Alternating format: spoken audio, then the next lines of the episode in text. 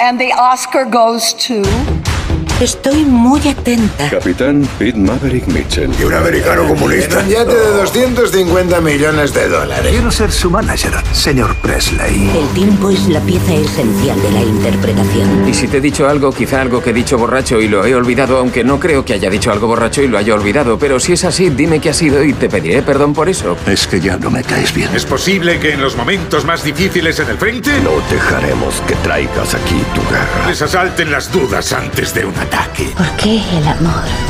La ausencia de amor, el fin del amor, la necesidad de amor genera tanta violencia. Es para no crear expectativas. Las películas son sueños que jamás olvidas. Sobrevuela una pregunta que nos hemos hecho esta semana. ¿Por qué, por lo menos las personas que formamos parte de este equipo, y, estoy seguro que muchos oyentes, ¿por qué no recordamos las últimas películas ganadoras de Oscar? Eh, ¿Que está pasando algo en el cine? La manera de seleccionar a estas películas, de, de dar por triunfadora una u otra película, todo a la vez en todas partes, Top Gun Maverick, El Triángulo de la Tristeza, Elvis, Tar, Almas en Pena de Inisherin, Sin Novedad en el Frente, Avatar, El Sentido del Agua, Ellas Hablan y Los Fabelman. De entre todas estas películas saldrá la ganadora de los premios Oscar 2023 que se celebra esta madrugada del domingo al lunes, hora española, en el Dolby Theatre de Los Ángeles. Pero ¿quién se va a llevar la gloria esta noche? ¿Qué podemos esperar de estos premios Oscar tan inciertos y descafeinados? ¿Qué está pasando en el cine? Eh, porque algo está pasando y porque hay una crisis real. Aunque esto de la crisis en el cine, ¿cuánto tiempo llevamos hablando de, de ello? ¿no? Andrés Moraleda, buenos días. Muy buenos días, Jaime Buenos Cantizano. Has nombrado todas esas películas y yo estoy convencido de que hace 10, 15, 20 años ninguna de esas películas o muy pocas de esas películas estarían nominadas al Oscar a Estás Mejor convencido, Película. porque has estado además revisando algunas de las Bueno, eh, re- reconocidas. más que revisando, me las han estado revisando esta Sí. semana en todas las canales de televisión, eh, incluso yo también que me los pongo en las plataformas digitales. Hemos estado repasando, viendo películas que hace 15, 20 otros años, años. ganaron el Oscar a Mejor Película. Fíjate, ayer, por ejemplo, veía la ganadora del Oscar a Mejor Película 2014, Birdman, de Alejandro González Iñárritu. Eh, solo los 30 primeros minutos de Birdman son una genialidad que se mean en la cara de todas estas películas Está muy que has nombrado antes y que hemos escuchado. generacional. Se ha entendido, se, Se ha entendido muy bien. ¿Me hablas de las favoritas? ¿Nos hablas de las favoritas? Bueno, mira, Entonces, la gran favorita. que son las que son. Es Son las que son y las que hemos elegido. escuchado. Y las que tú has nombrado, Jaime. Sí. La gran favorita. Todo a la vez en todas partes. Ya solo por el peso, 11 nominaciones. Es la gran favorita ganar también el Oscar a mejor película. Em, yo no lo comparto.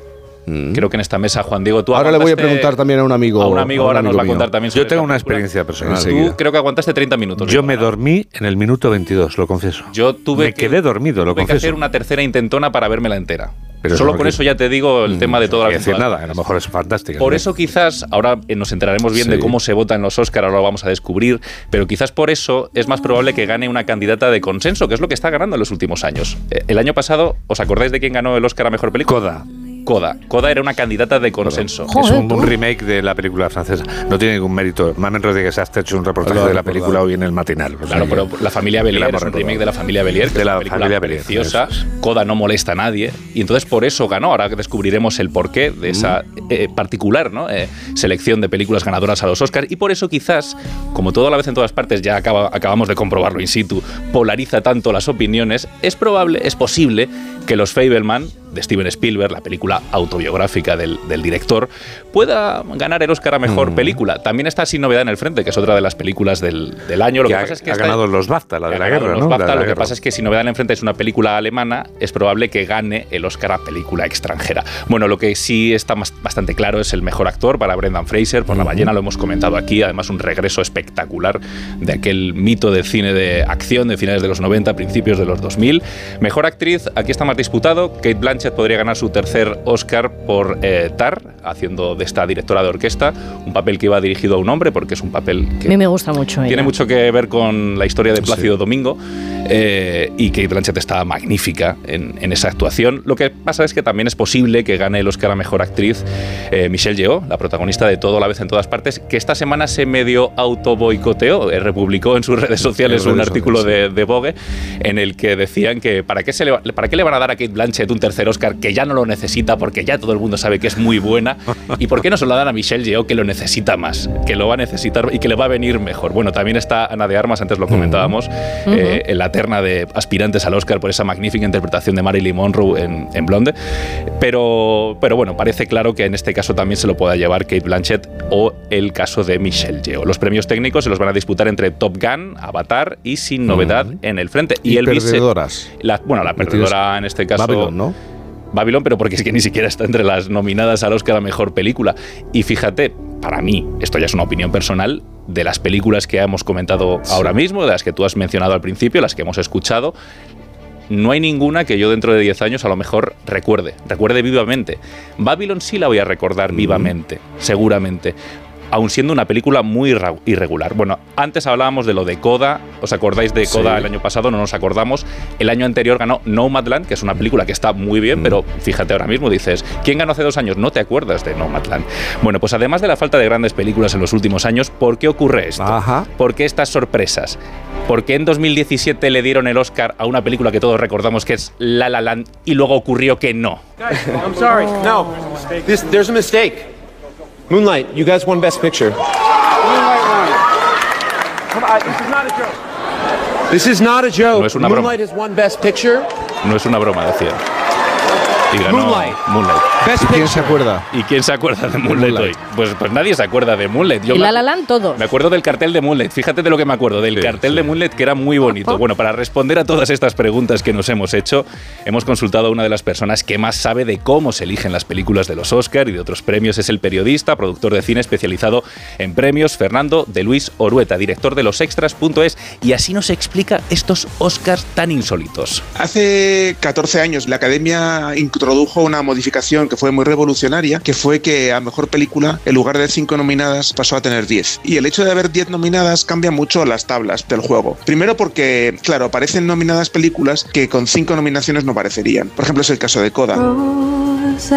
Con una lista de 5 nominados, Coda no hubiera entrado en las nominaciones y por tanto no hubiera podido ganar. Pero hay otro cambio más y es que cambia el sistema de elección, de votación, ¿no? El sistema de recuento y de votación. Porque claro, con 10 nominadas, una película podría ganar con relativamente pocos votos, es decir, con un 11% de los votos tú podrías ganar, pues, puesto que tendrías más que el resto de las películas si estuvieran empatadas por debajo de esa cifra, ¿no? Entonces se utiliza un sistema muy complejo que se llama papeleta preferencial, que lo que busca es la película de consenso, la película que más o menos puede, se puede entender que haya gustado a más gente. O visto de otra manera, ¿qué película ha molestado a menos gente? Claro, de ahí salen estos títulos un poco extraños, ¿no? Sale Coda, sale Spotlight hace unos años. El 6% cometieron actos sexuales. El 6% son 90, sacerdotes. Si hubo 90 cabrones, mucha gente lo sabría. El sistema de elección tiene sus pros y sus contras, como todo en la vida. O sea, también es verdad que yo creo que la victoria de Parásitos, And the Oscar goes to Parasite.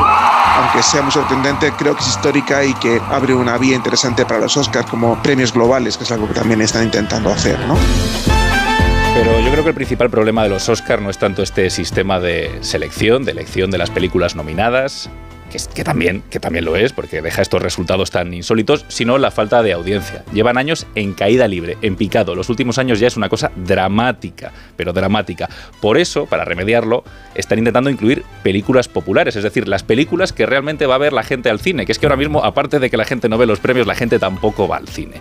Y claro, este año han incluido dos. Dos películas que hace unos años tú dirías jamás estarían incluidas al Oscar a Mejor Película. Top Gun Maverick y Avatar 2, el, sentido del, del agua. Bueno, en este caso, estas dos películas se han incluido gracias a ese sistema de votación. ¿Por qué surge este sistema de votación? Nos lo decía Fernando de Luis Orbieta. Hace 14 años se cambia el sistema de votación y lo hacen por una de esas películas comerciales que no fue incluida en los premios Oscar a mejor película. Era El Caballero Oscuro de Christopher Nolan, la continuación, la secuela de- del Batman de los nuevos.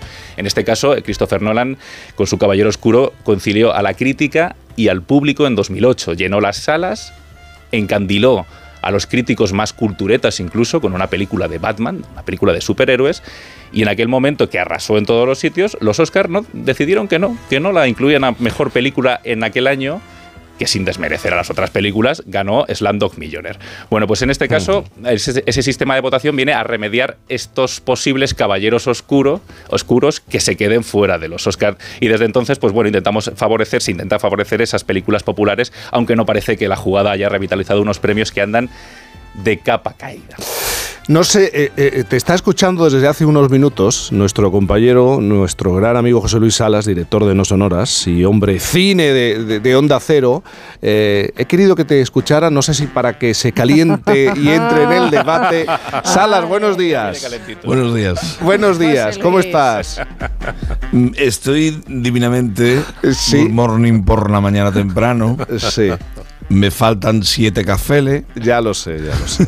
Y medio. Y un torrento, Salas, y un Y un torrentito. torreno- He empezado a salivar. Hoy, por Dios. Pero, eh, ¿tienes algo que objetar como Isabel Lobo? A ver. Eh, Hay muchísimo. venga, venga. ¿En qué sentido? Está el cine de los críticos, el cine de los culturetas, me gusta mucho. Sí. Está el cine cine, pero es que ahí hay un elemento que no hemos comentado. Las, produzo- las productoras, la pasta también forma parte de todo esto. Claro. Esos también votan. Joder, que sí votan. y controlan mucho. Y deciden mucho. Y qué curioso, con Parásitos, Sí. ese guiño fue para el mundo asiático. Pero es que seguimos con esos guiños de Hollywood al mundo asiático. ¿Será por la cantidad de millones de personas que viven en China? ¿Que viven en toda la zona asiática? Sí. Es que hay mucho dinero en juego. Y que evidentemente, mm, creo que ya lo habéis comentado, va en caída libre. Yo, eh, después de comprobarlo el año pasado, que estábamos retransmitiendo los Oscars desde Almería, Sí. un sitio bellísimo, nos llevaron a una casa donde se rodaron las primeras películas en Andalucía a comienzos del siglo XX. Fíjate, se había llovido. Mm, Y había mucha gente joven también allí, eh, pero comprobé una cosa.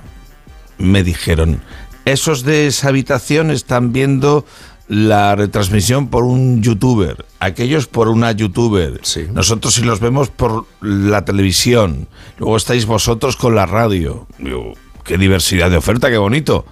Pero cuando yo vi cómo a través de YouTube había gente que se veía que estaban en el dormitorio de su casa, me parece encantador el detalle. Sí, había gente que estaba sí. en, una- en un, en un cuartito, en una terraza, Sí. desde España. No se veía ninguna imagen por razones legales de la gala, de, lo- de la entrega de Oscar, pero hacían sus propias retransmisiones. Y digo, uy, tate, esto ya no es lo mismo de antes. Eh, Hollywood quiere eso. ¿En qué sentido? Quiere el público joven que no lo tiene. Olvídense, no hay. La audiencia de Hollywood, y eso lo sabe muy bien, lo controla muy bien Agustín Alcalá, eh, es eminentemente los Oscars lo ven las mujeres. Es un público femenino en televisión, donde las cadenas locales tienen más peso porque ganan más pasta y más audiencia con lo que viene justo después de la retransmisión de los Oscars, los informativos locales. Y son los que van metiendo bulla a los Oscars. Decir, "Ch, a ver si vais terminando tanto rollo. que hay que enseñar lo que el, el último accidente de tráfico de Milwaukee o lo que ha sucedido en Texarkana, por poner un ejemplo. Ahí se ve la desunión completa, el desastre de la audiencia, la segmentación de la audiencia, las plataformas. ¿Os acordáis? Tal vez sí, tal vez no, de lo que sucedió cuando Internet se iba colando y los académicos decían que no bajo ningún concepto, aquí no, aquí no, aquí no. Pues Coda de Apple TV, qué curioso Apple TV, pues ganó el año pasado. Eso sí, la recaudación fue penosa. Una pena. Curioso que Apple sea el patrocinador ahora, ¿verdad? Ah, amigo. Oye, Salas, ¿y tu favorita? ¿Lo tienes Eh, claro? Vamos a ver, yo se lo daría a los Fabelman. Ajá. Por romanticismo. Yo considero la película de Spielberg una película muy bonita, pero no es el peliculón redondo que me hubiera gustado de verdad de Spielberg. Sabiendo que es su vida. Sabiendo que es su vida. Pero es una película que se ve con una sonrisa en la Eh, sí, cara sí, durante es, todo el es una metraje. película bonita, lo Claro. subrayo, es una película bonita. Y seguramente Y es muy bonita de ver. Lo que sí que se lleve es lo que estamos escuchando ahora, que es la banda sonora de John Williams. Oh, Hombre, claro, por favor. Spielberg, 90 Williams. años es el Está nominador todo el mundo de en pie, la ¿no? historia. Está todo el mundo, vamos, ahora mismo haciendo reverencias. Bueno, yo me pienso ir a ver la última Indiana Jones y ponerme en pie en plena proyección en cuanto comience. Aunque de la última prefiero no mencionar nada. Bueno, Salas, ¿algo más que quieras eh, recordarnos eh, si nos sentamos y nos atrevemos y tenemos... Esto hay que darle una vuelta. hay que darle una vuelta. Tienes toda Sí, la razón, ¿no? A la industria No. hay que darle una vuelta. Pero ¿cómo? Es que no es fácil. Muchas cosas. Eh, No es, no, no es fácil. Aquí la jugada está en que buena parte del público, no solo en España, no tienen idea de cómo funcionan los Oscar, pese a los cambios, muy bien apuntados, sino que se creen que esto es Eurovisión. Y todavía sigue habiendo gente protestando porque no se le ha preguntado al público. Además del follón que tienen, ¿queréis preguntarle también a, a millones de personas de todo el mundo? Imagínate, imagínate No sabéis dónde os metéis. Vamos. Por cierto, este año lo que no va a haber aparentemente Sí. es el morbo de que pueda haber un bofetón, como el año pasado, el de Will Smith a Chris Rock. Se ha creado una comisión incluso. Una comisión, Sí. un protocolo Sí, de seguridad, un equipo de crisis para evitar que se produzcan imprevistos como esos discursos y sobre todo esos bofetones. Por cierto, otra de las curiosidades de la gala es que no va a haber alfombra roja por primera vez en Es, los Oscars. es, eh, champán. Va a ser champán. Champán, Champán, para favorecer las cámaras de los youtubers que hablaba José Luis No Salas. champán. Que, Es así. que se vea así, básicamente. Está hecho No para champán salas, tú no necesitas una copa de champán, necesitas un, un café o irte a dormir, así que no te molesto más. No, un no, abrazo no, grande, dormir no. Salas. Me quedo, no, no, en serio que me quedo escuchando. Venga, venga, un beso Es que yo soy enorme, amigo. de cada fin de semana. Yo no solamente os siento en domingo, yo los sábados también os tengo ahí. Qué alegría. Por favor. Cuídate mucho, Salas. Eh, Por cierto, me han dado recuerdos para ti, Jaime. Sí. Un sitio al que sueles ir y, y hay que ver que no me llama, no me llama. ¿Pero qué me estás contando? En la Plaza de los Naranjos cuando te das una vuelta por Marbella. Ah, vale. Me dieron recuerdos para ti en, en la justo la cafetería de la esquina. Anda, pero si es que el mundo es un pañuelo y, y más Marbella. Un abrazo grande. Un abrazo chicos, os seguiré escuchando y que sigáis viendo películas. Siempre. Si al cine mejor, pero si no, pues en una mini pantalla. Adiós, Salas. Por fin no es lunes.